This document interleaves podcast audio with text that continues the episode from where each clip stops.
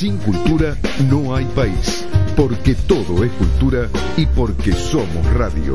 Radio Cultura 979, 30 años.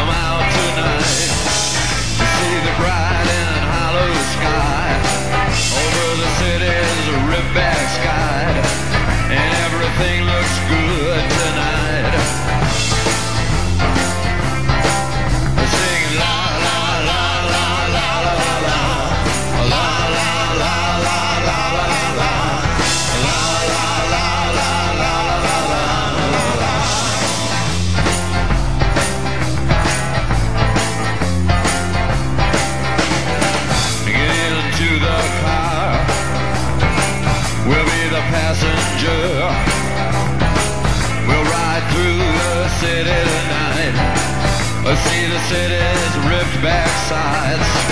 We'll see the bright and hollow sky. We'll see the stars that shine so bright. A stars made for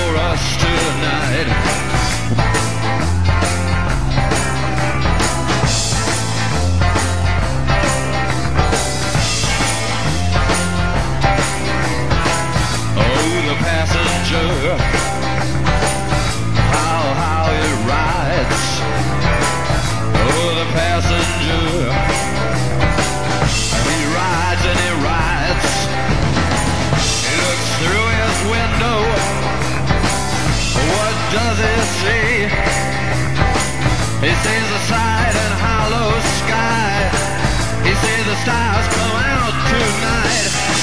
This is the city's ripped back sides. This is the winding ocean drive.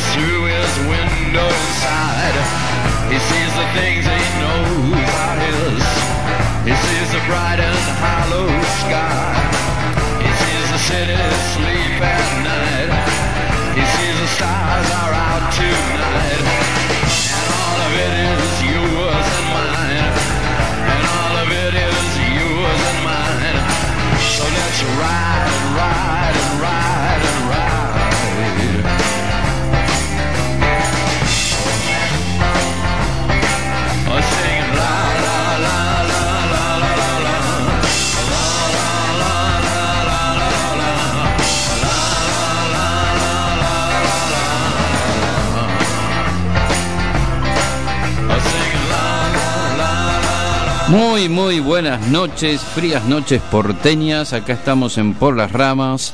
Mi nombre es Marcelo González Maniasco. Bienvenidos, bienvenidas, bienvenides. Bienvenuti tutti. Eh, es una alegría estar en esta terrible noche junto a Malena González Maniasco. ¿Cómo andamos, Malena? Muy buenas noches para todos, todas y todes. Qué frío, frío, espantoso, frío espantoso, está para quedarse en casa, acurrucado escuchando qué mejor que Radio Cultura, ¿no? Porque en la televisión no hay nada para ver, es espantoso, cada vez más aburrido y además ya ahora tenés que poner la, la computadora, es todo un trabajo. Ya ver televisión no era tan fácil como, cuando solo era un clic del viejo y querido control remoto. Además ahora tenés que comprarte un control remoto profesional. Cambio la radio, plic y anda. O si lo escuchas por streaming. O lo puedes escuchar por streaming Siempre también. debe ser una también. Yo por lo menos no tengo radio. Y ¿No tenés radio? Yo sé, yo tengo una, un, un par, dos, tres radios tengo. Podría todas, todas, ninguna es nueva, pues no sé si hay radios nuevas. ¿Se venden radios nuevas? Vamos No a sé. empezar a averiguar. Sí. Leo nos dice que sí, que es Que nuestro operador estrella. Sí, sí, sí. Solo radio en los autos, sobre todo. Yo tengo radio en el auto. Sí. Yo también escucho radio en el Bueno, auto. Bueno, saludo a todos los automovilistas. Hoy es el día del automovilista. Podemos Y del el san automovilista, como decía Telegato. Pero bueno, hace una semana, además de fresco, un fin de semana espantoso, pero medianamente movida a nivel internacional, sobre todo de reuniones que no han llevado a grandes buenos puertos, de esto vamos a hablar hoy, ¿no? Un poco de lo que fue el G20, después la comunidad se reúne, la comunidad europea, pero acá lo que impactó fue un anuncio en Argentina, así que vamos a tratar de ver un poco el análisis, que sería un acuerdo entre el Mercosur, que después de que tanto el, actual gobierno argentino y el actual gobierno brasilero ha- hablaran pestes hasta querer destruirlos, fue uno de los planes, ¿no? De querer bajar el Mercosur, este, parece ser que el Mercosur había sido una buena idea, ¿no? De Sarney y Alfonsín en su momento, en especie de convenio que todavía es un inicio en realidad este, con la Comunidad Económica Europea.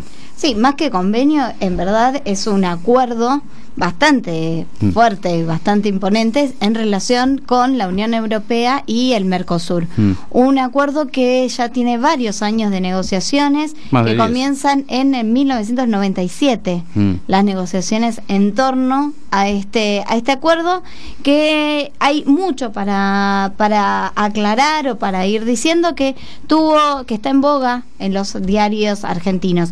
Este acuerdo o la no firma o por lo menos que se hayan puesto de acuerdo sobre este acuerdo entre los líderes de la Unión Europea y Mercosur, se dio dentro del marco del G20 que se realizó en Osaka, Japón, en los últimos, los últimos días de la semana, de la semana pasada.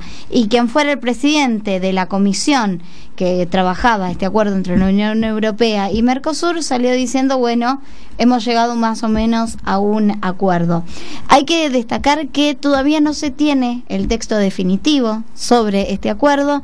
En el día de hoy, vía Twitter, la Unión Europea lanzó como unos puntos claves en relación a este, a este acuerdo que todavía no está firmado y que además no solamente, o sea, lo que se llegó es como un acuerdo político y además lo que tiene que pasar es que tiene que pasar por los diferentes congresos. Mm. El Mercosur no tiene un congreso como lo tiene la Unión Europea, un parlamento como lo tiene la Unión Europea, sino que va a tener que pasar por todos los congresos de todos los países miembros del Mercosur, Paraguay, Argentina, Chile, Brasil y Uruguay.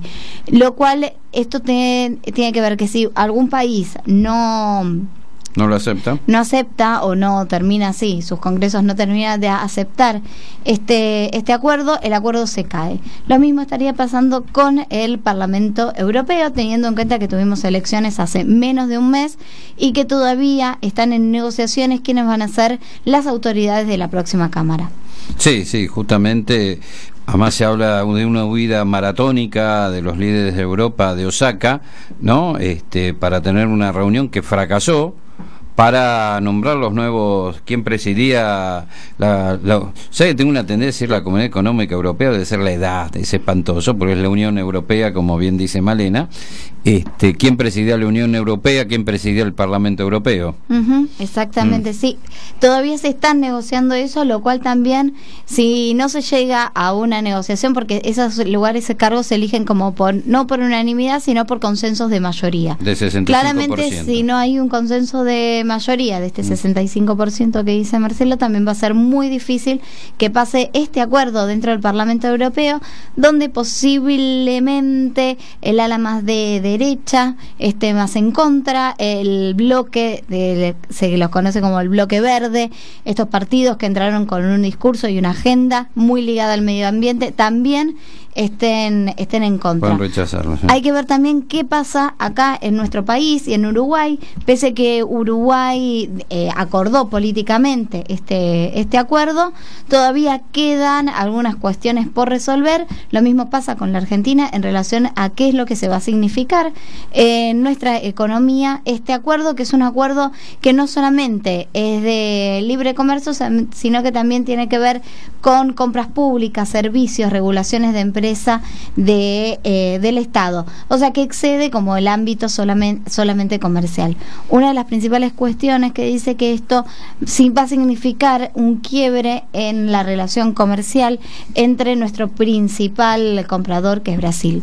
Entonces hay, hay que ver ahí cómo se van ordenando, eh, ordenando, digo, cuál es la información que vayamos a tener con estos tratados o este acuerdo que se firmó, eh, que no se firmó, pero que se llegó a un acuerdo político. ¿Qué se anunció? Se anunció el acuerdo político sobre este tratado, todavía resta un, largo camino este, en medio de un proceso electoral en Argentina, una situación muy conflictiva en Brasil, recordemos que durante la semana el avión presidencial de Brasil fue detenido un militar cuyo nombre por lo menos todavía no se había dado a conocer, hace un par de días, con 39 kilos de cocaína. Exactamente, sí. el avión Y presidencial, 39 kilos de cocaína. Con Atención, atención, garotada. con todo ¿No? lo que significó eso, porque especialmente salieron a decir los hijos de, de Mm. Bolsonaro eh, que todo esto es una opereta política que se le está realizando a Bolsonaro, un Bolsonaro que además no tiene mayorías en el Congreso Sí. y que se le está dificultando muchísimo poder llevar adelante su agenda su agenda parlamentaria.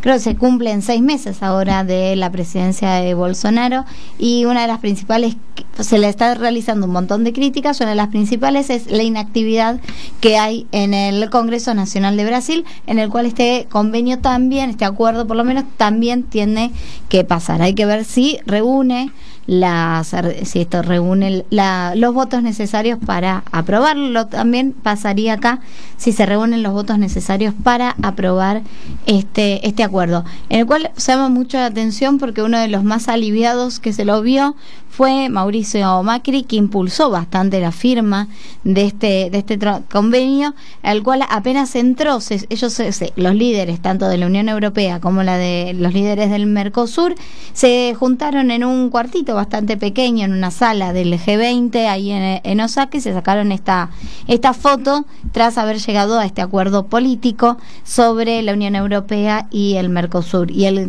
el momento en el que entra el presidente como re- se recalcaron varios medios llamó la atención que la- como un cierto alivio y diciendo que esta es una de las pocas buenas noticias que hemos tenido hablando de Argentina en, en meses.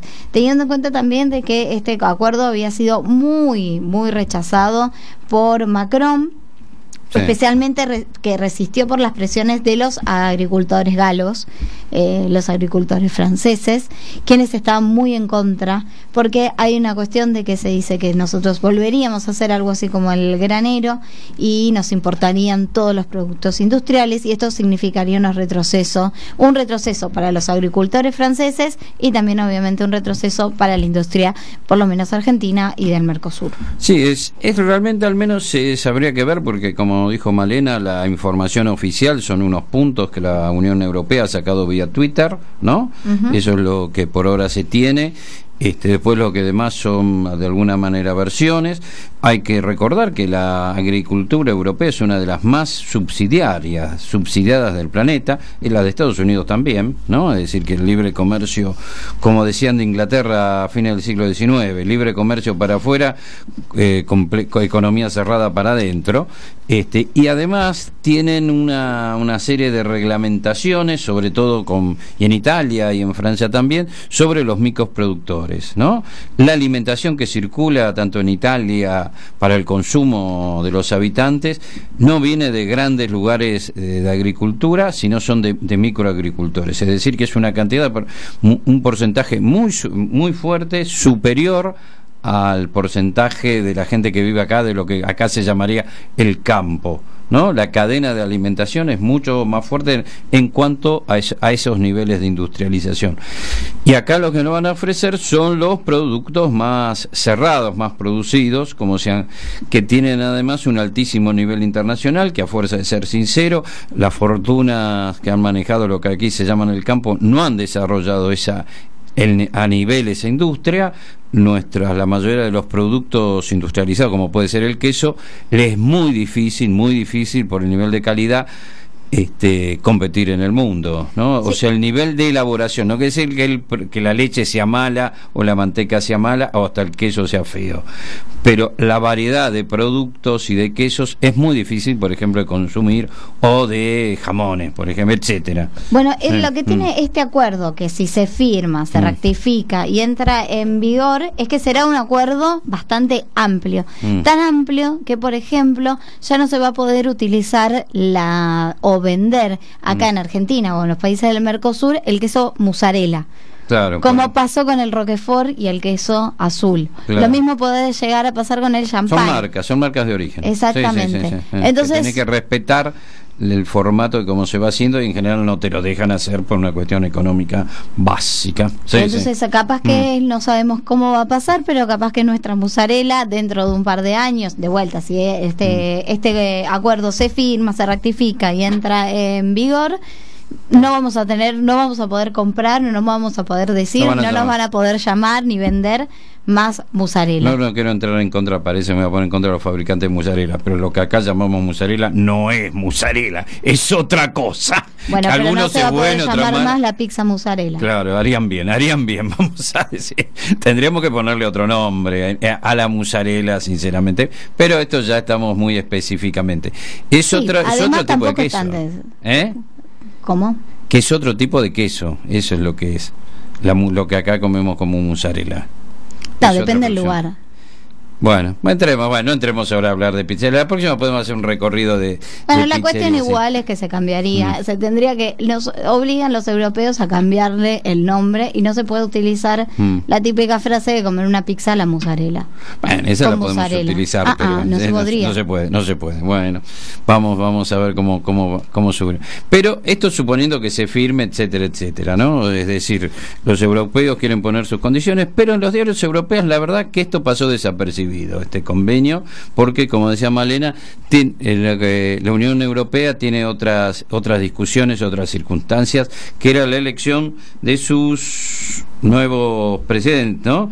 La pre- de la quién va a pasar a ser la presidencia de la Unión Europea.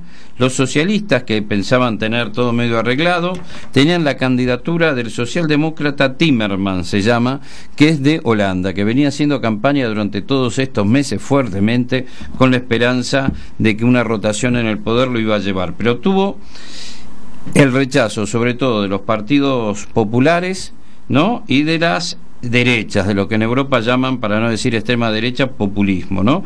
Que son parte del gobierno italiano y los socios del este, sobre todo de Hungría y Polonia que han rechazado fuertemente que un socialdemócrata esté presidiendo la, la Unión Europea en donde el, Partido Popular tenía la idea de manejar el- la- que- lo que sería la Cámara de la Cámara de Representantes y las distin- y, la- y las comisiones más importantes. No se ha llegado a un acuerdo, lo que es un hecho insólito.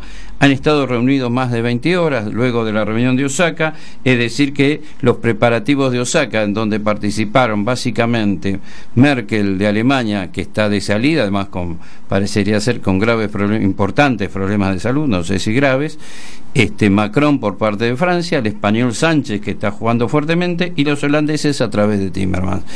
Eh, Macron representante de, de los liberales, de la derecha más popular Merkel y los otros socialistas. Pero no han, no han llegado a este acuerdo, se supone que mañana martes van a volver a tener otra reunión para poder empezar a ordenar estas cuestiones. Nada indica que va a ser fácil la salida de esta negociación. Exactamente. Bueno, y también durante el G20 sucedieron, ah, hubo como una agenda climática que era como un poco el, el eje de, de esta, de esta, de este G20. Sin embargo, de los de estos G20 solamente firmaron 19. Estados Unidos no rectificó su apoyo del Acuerdo de París sobre el clima en el y sobre el clima y todo lo que significa la agenda del medio medio ambiente quedando afuera.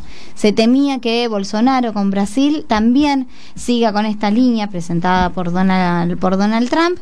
Sin embargo, terminó firmando y quien se hizo un poco cargo de estas negociaciones de llevar adelante y que se mantenga y dar como éxito en relación a que haya esta ratificación del acuerdo de país de 19 países fue también eh, Pedro Sánchez en España, que está teniendo mayor protagonismo dentro del marco de la agenda internacional, con una, como recién decía Marcelo, Merkel yéndose y un Macron bastante golpeado internamente, políticamente eh, a nivel eh, interior de Francia. Es justamente los que le critican, ¿no? Que quienes tratan de ordenar no pueden ordenar digamos, la, la, la, tropa propia, ¿no? Ni Merkel ni Macron, y Sánchez, que todavía no puede volver a, después de las elecciones, le está costando volver a convocar para ser reelegido, ¿no? Por la Cámara de Diputados española, ¿no? Entonces, eso es uno de los puntos que la extrema derecha se basa en, en la resistencia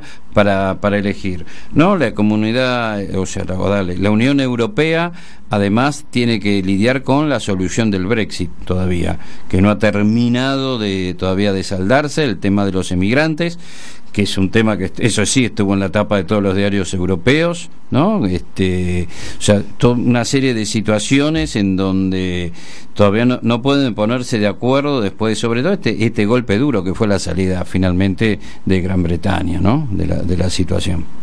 Sí, y el mm. que ah, también tuvo, estuvo, pasó por el mm. G20, pero tuvo una agenda bilateral bastante agitada fue Donald Trump y con esto ya nos despedimos de este de este bloque relacionado a estos a estos días durante el G20 durante, en Osaka, quien en verdad se movió de Osaka y cruzó a territorio de Corea del Norte. Es un hecho importante ese, ¿eh? Un hecho histórico, creo es la es la primera vez que un mandatario estadounidense cruza del territorio de Corea del Sur a Corea a Corea del, del Norte y se reúne, no solamente cruzó, no solamente estuvo Trump físicamente en Corea del Norte, mm. sino que se reunió con su presidente y fue así se convirtió en el primer presidente de Estados Unidos en pisar suelo norcoreano. Mm. No lo hizo en cualquier en, cualquier región, en cualquier lugar, sino que se reunió en lo que se conoce como la zona desmilitarizada, mm. que es una zona que divide, que está en la frontera entre Corea del Norte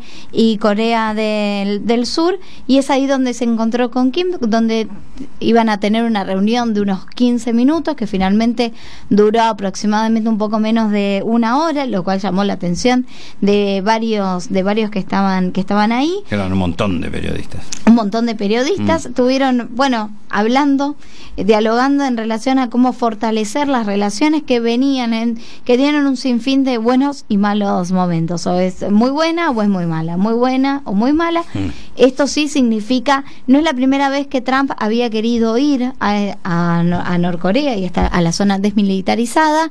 En el 2017 ya había querido viajar, sin embargo, por cuestiones climáticas, o por lo menos eso es lo que se dijo, no pudo cruzar y finalmente el día domingo se reunió con el em, Kim. con Kim lo cual también después se, esto significó se trasladó a que los equipos de negociación de cada uno de estos países se vaya a reunir durante esta semana para seguir con las negociaciones en, en términos armamentísticos y comerciales sí la, se puede ver en algunas redes sociales como el momento en que Trump dice es un orgullo para mí poder dar este paso ¿no? esta situación y algunos analistas, sobre todo de la tendencia de la cadena Fox, ¿no? o sea, la, los más cercanos a Trump, hacen una comparación de lo que fue la visita de Nixon a Mao Zedong en China a principios de los años 70, ¿no? Como que es, este es el espíritu que quieren comparar de,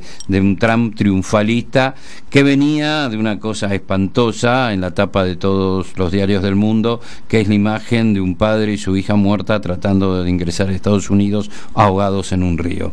Eso golpeó bastante la imagen de Trump Una imagen que además recorrió todo el mundo. Todo el mundo, este, que, que fue comentario desde el Papa a otros, este, que impactó muchísimo, tanto en México, en, en- todo, en todos lados, y mismo dentro de Estados Unidos. ¿eh?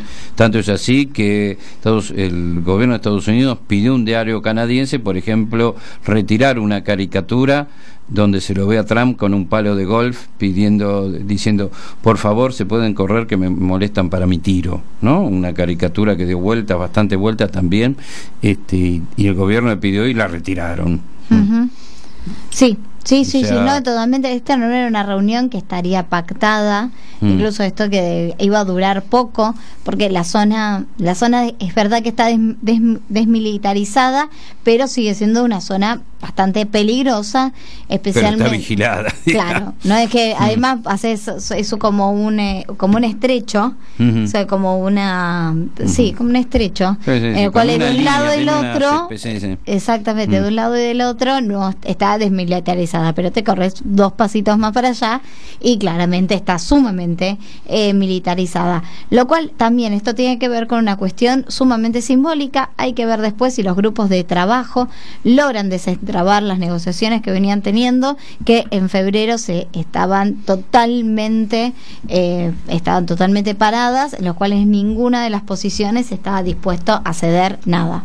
Sí, este análisis de comparativo con el encuentro, el encuentro con- de Nixon en China tiene que ver además de, como se dice ahora, ningunear a China, reflotar, re- reforzar esa imagen que tiene ahora Corea de Corea del Norte, porque viene porque la reunión del G20 estaba en este marco de esta fortísima guerra comercial entre China y Estados Unidos, de lo cual no se pudo ni salir ni se avanzó nada, en donde Europea tiene Europa, perdón, tiene una un pie en China y un pie en Estados Unidos. Sí, bueno, durante esta esta última reunión también una, Mm. el, tanto los presidentes, el presidente de China como el de Estados Unidos le bajaron un poco la temperatura a este enfrentamiento comercial y decidieron que bueno a Huawei le vamos a poder vender algún que otro material, se iba a poder usar esto, como que se le bajó las temperaturas a, especialmente con el tema de Huawei Mm. que aceptó postergar el aumento de las tarifas de importaciones que le hacían imposible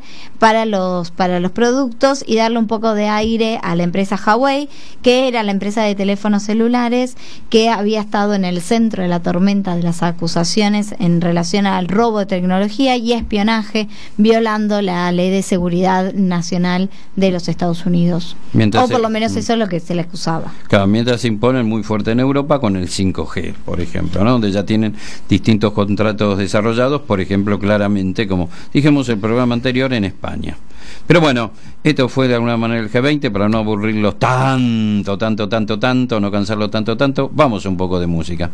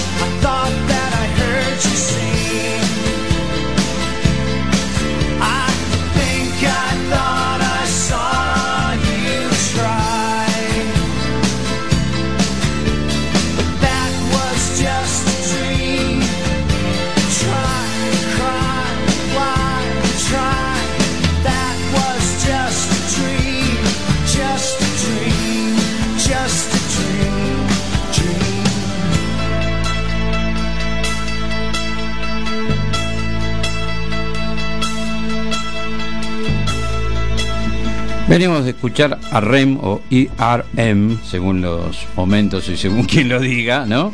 Perdiendo mi religión, ¿no? Era un video además eh, bastante bueno para su momento que tomaba ciertas, eh, no sé si se acuerdan, ciertas estéticas de tomar algunos cuadros del manierismo, del renacimiento y tratar de recrearlos en forma medianamente medianamente simple y bastante directa. Una, una linda canción, Losing, Perdiendo mi, mi religión. Pero donde están perdiendo, ven- venimos con esta sección que son algunas protestas. algunas protestas y vamos a retomar la protesta que hubo en Hong Kong y el viernes pasado la protesta del orgullo eh, gay de la comunidad LGTBI KID Mm. eh, que tuvo que se realizó en varios puntos del, del mundo y vos sabés que acá se realizan dos una en junio y otra se realiza en noviembre ¿Por qué? Se- eh, no, no, no te pongas más ni te enojes, se, se No utiliza enojo, en el mismo día, Mm. pero sin embargo como el mes de junio, finales de junio, es Está tan fresco. frío y se empezaron a realizar estas movilizaciones eh, a finales de los años 80, principios de los años 90, acá en nuestro, en nuestro país, lo que significaba que muchos de quienes participaban Se en- resfriaban. se resfriaban y además eh, que tenían eh, o HIV o SIDA. Ajá, Entonces, claro. para Mm. evitar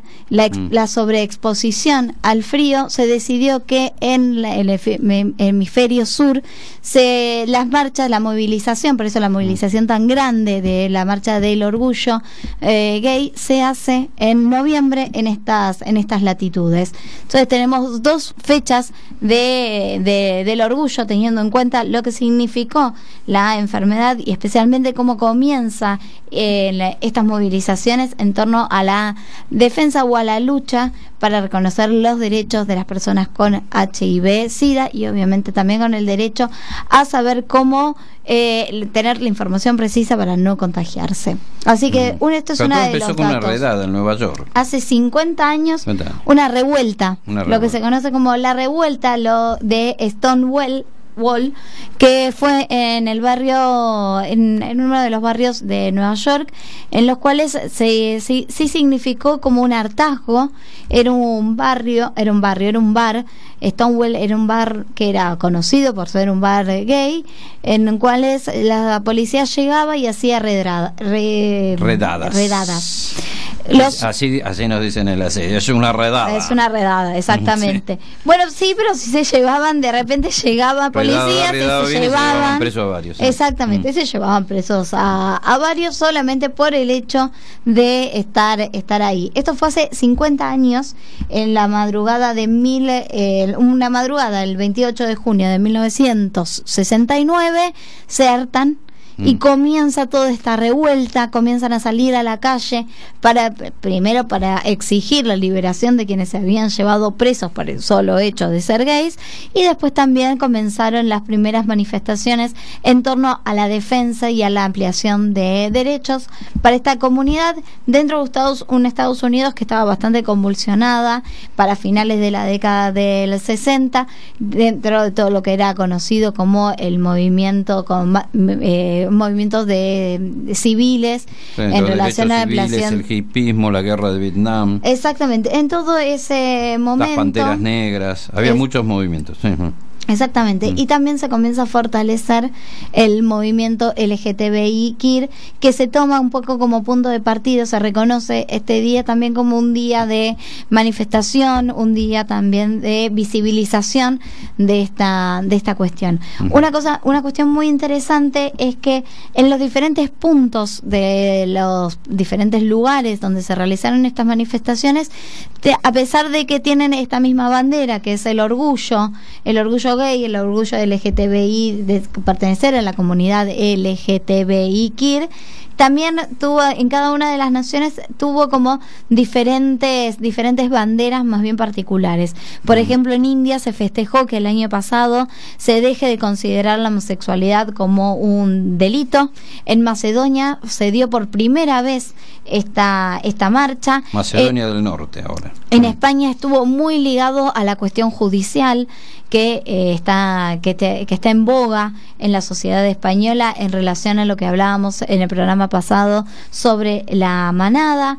Estuvo también, bueno, acá en Argentina estuvo muy ligado a la pedi- al pedido y la visibilización del cupo laboral trans, los transfemicidios también y además ese mismo día apareció este este mm, apareció de, la- de una jueza que dictó una sentencia en la cual condenó Ah, a cierto, un año sí, sí. en ese viernes, ese mismo día, el día del orgullo Mm. gay, es un, un, un de- no es decreto, ¿cómo se llaman la- las cuestiones judiciales? Bueno, Determinó, dictaminó. un dictamen eh, totalmente lesbofóbico en el cual dictaminó que besarse en la vida pública, la- esta mujer besándose con su mujer, porque además es su, es su mujer, es- están casadas legalmente, es un delito besarse en la vía pública.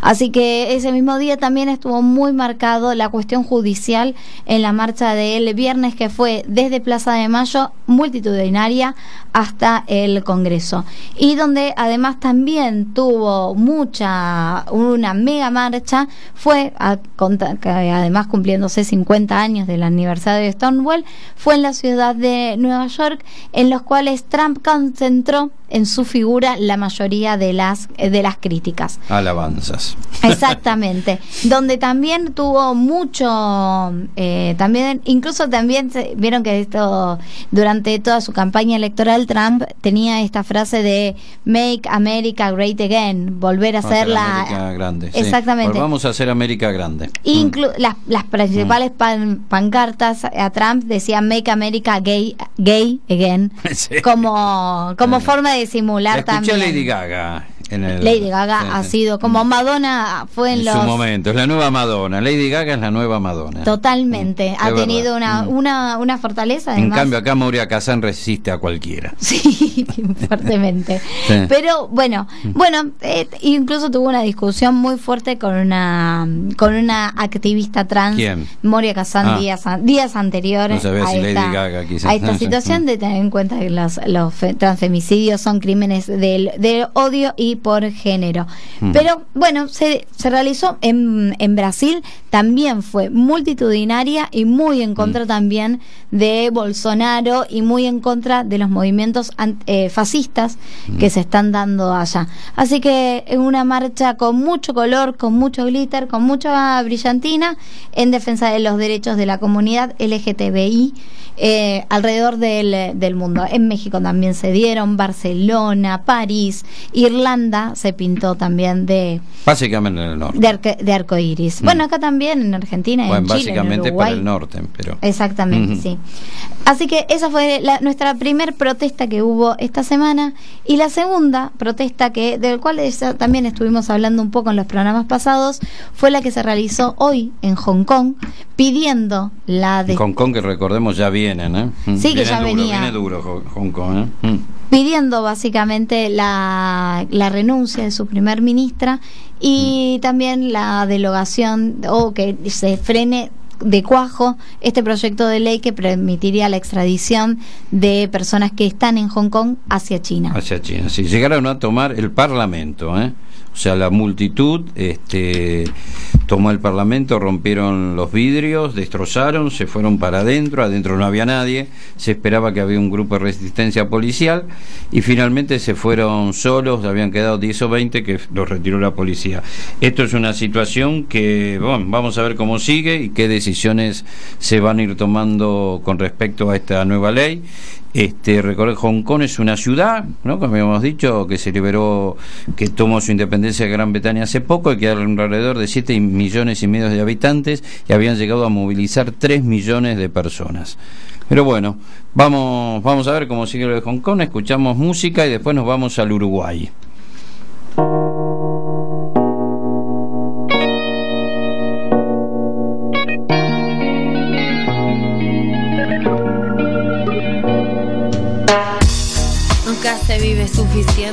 Le dijo ella al dependiente.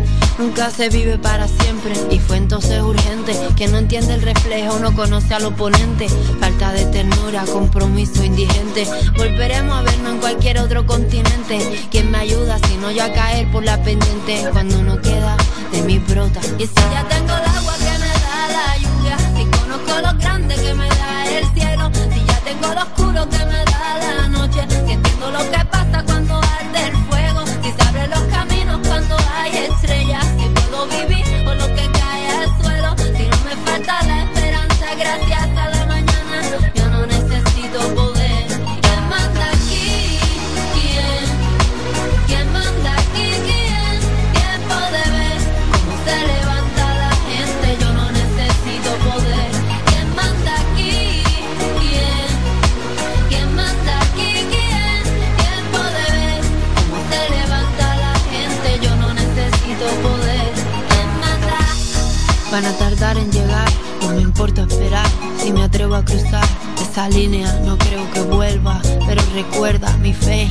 es intocable y cómo salirme de las cuerdas. En mí la luz y las tinieblas, partituras rotas, todas en las corrientes, entre las piernas, pensamientos en la celda. Si no nace, en ti siembra. Y si ya tengo el agua que me da la lluvia, si conozco lo grande que me da el cielo, si ya tengo lo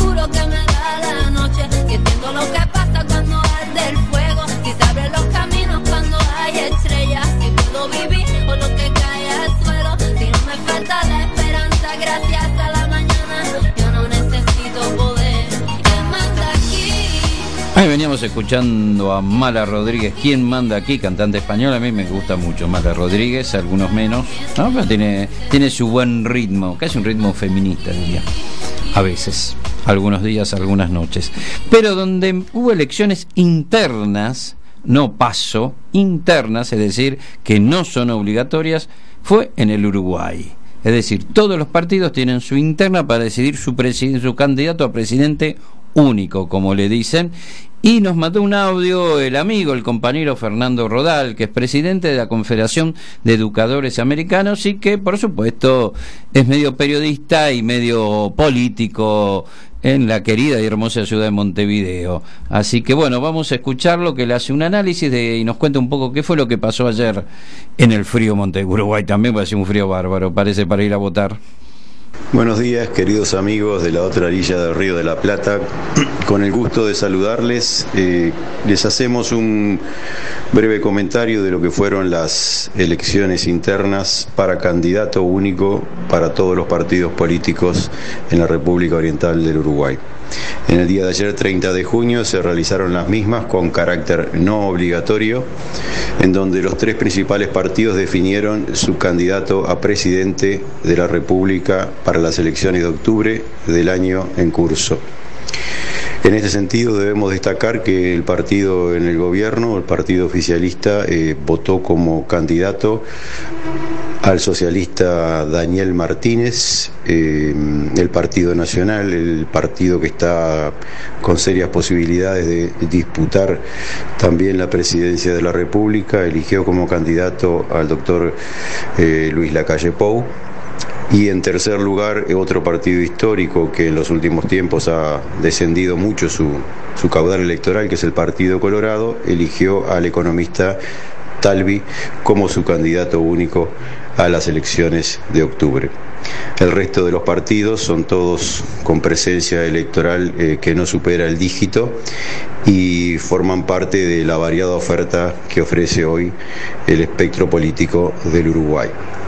Elemento a destacar es que se confirma eh, la paridad prevista para octubre entre el partido en el gobierno, Frente Amplio, y el Partido Nacional, el cual está en estos momentos ya utilizando una estrategia de búsqueda de alianzas para establecer una gobernabilidad en el caso de que gane, y en el caso de la izquierda, hoy en el gobierno, está eh, preocupada y analizando las posibilidades de fortalecer su propia estructura de cara a la definición de la vicepresidencia de la fórmula, un elemento que es central en la coalición de izquierdas, que es, como todos sabemos, un caso atípico en América Latina y diríamos que casi en el mundo, en el sentido de que todos los sectores participan de, de un mismo partido, el Frente Amplio, y eso conlleva eh, intensas negociaciones que en algunos momentos eh, requieren de una ingeniería muy compleja.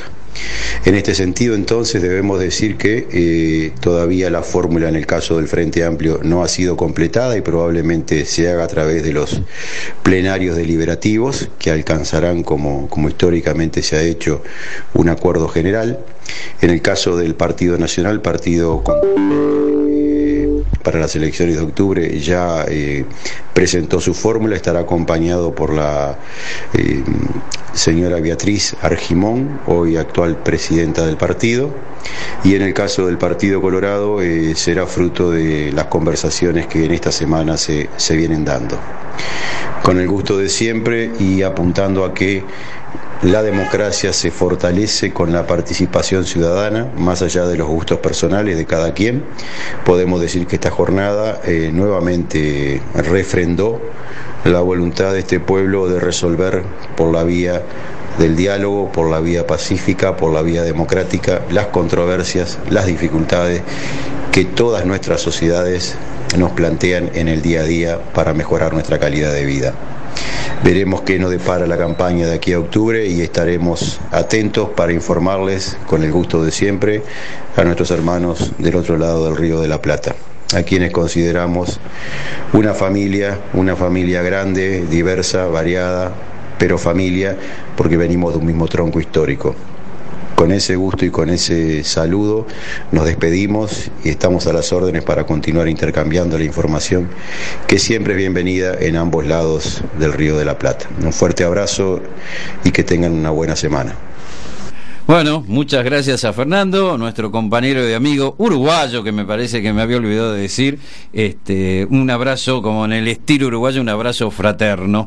Este... Súper completo para entender un Sí, poco qué es sí, lo que sí. está pasando en Uruguay, que tiene estas pasos que son bastante diferentes a las a Internas, las son nuestras, internas. que claro, que son más bien internas, más a lo de- más parecidas a las de Estados Unidos, en las con salvando las distancias de que votan muchísimas menos personas, aunque en estas elecciones elecciones, uno de los datos Mm. es que hubo una mayor participación electoral de la que incluso se esperaba.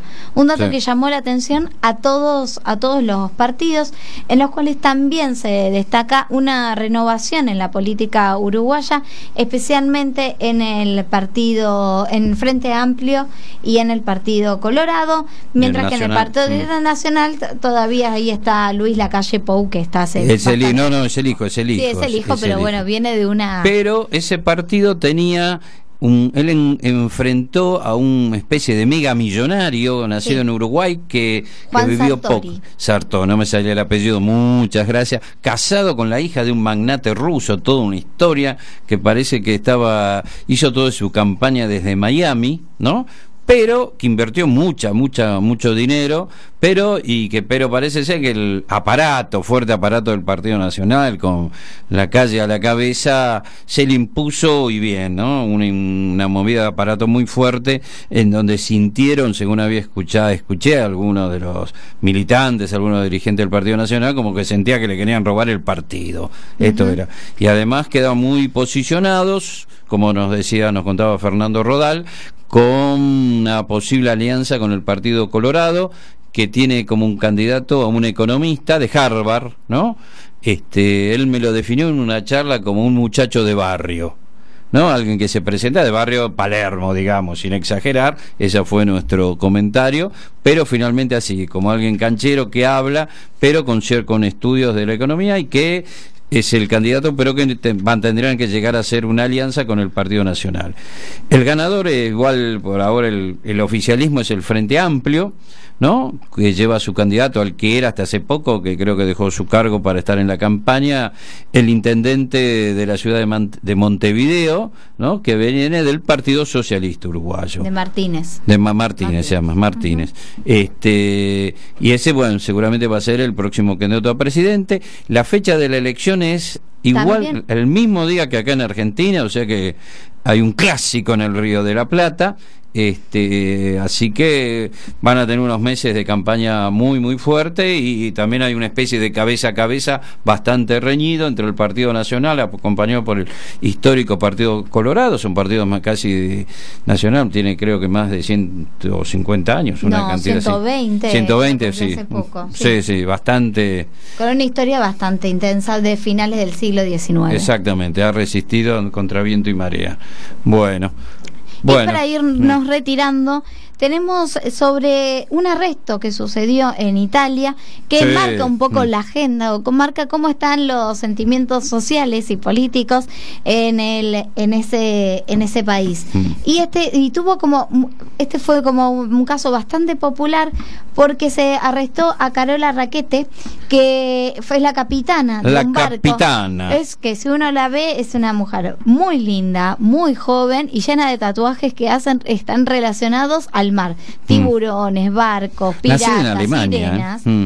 Sí, es una joven alemana, ella tiene 31 años y viaja en barco, tiene ahí sus puertos, de- es como, es capitana de un barco, el cual en Mm. El uno- Sea-Watch. El Sea-Watch, el cual en uno de los últimos viajes rescató a 40 migrantes en el mar Mediterráneo y los trajo hacia tierras italianas. A Lampedusa, A la- ya la a la famosa como Lampedusa, ya que ha pasado a ser una, bueno, un hito histórico. Lampedusa está entre el sur de Italia y Túnez, está más cerca de Túnez que de Italia, pero eso es territorio, es territorio europeo y que es el famoso lugar donde el primer viaje del Papa eh, fuera de fuera del Vaticano fue la isla Lampedusa donde este donde llegan gran cantidad de migrantes. La discusión fue entre la, la, la capitana la capitana además tiene una simbolización futbolística muy fuerte contra el que hace hace llamar el capitano no que es Matteo Salvini, Salvini. ministro del Interior de Italia que prohibió la entrada primero prohibió la entrada a aguas italianas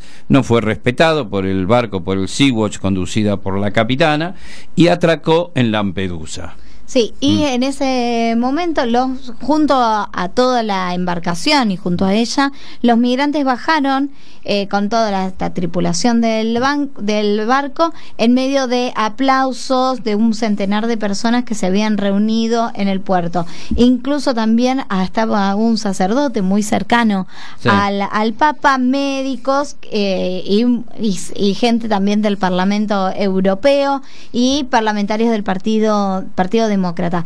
Ella, la capitana, actualmente está presa en su casa, está detenida con prisión domiciliaria y está eh, enfrenta una condena de que puede llegar a los 10 años y una multa de 50 mil euros por llevar a suelo italiano a estos 40 migrantes que rescató del mar Mediterráneo. Sí, va a seguir, esta es una discusión además de alto voltaje político. Esto sí fue tapa en los diarios de Italia, esta es la noticia de Italia en estos momentos, hasta más que la discusión que va a presidir la Unión Europea. Esta, y la derecha eh, europea piensa que en este con estos posicionamientos se va a definir su futura elección, sin duda, ¿no? Porque Salvini, que es un hombre muy dado a los a los medios, a los nuevos medios de comunicación, ¿no? A las redes sociales, como se le dice, este, se la pasó mandando fotos, insultando a la capitana, y cuando ella es detenida, al otro día manda algo insólito, ¿no? Que es él tratando de hacer ricota. Comparte. ¿Eh? Sí, Comparte. sí, sí, sí. Comparte un video rarísimo. Sí, sí, una cosa, la verdad, este, este, no sé, digno de una película de los años 30, digamos, ¿no? Medio, medio, medio con cierto, cierta cuestión siniestra. Pero bueno, vamos, se va acabando esta, esta hora de este lunes. Malena, ¿algo más nos ha quedado? No nos quedó nada en el tintero.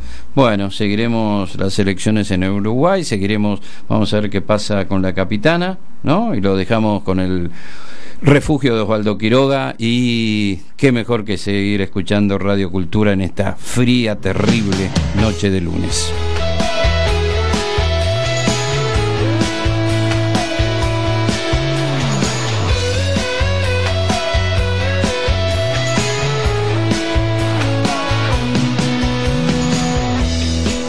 Un secolo piove in questo buco di città, rimpianti e di arroganza stupida. Anche tu in ostaggio di una lunga redenzione, ti offro il mio coraggio,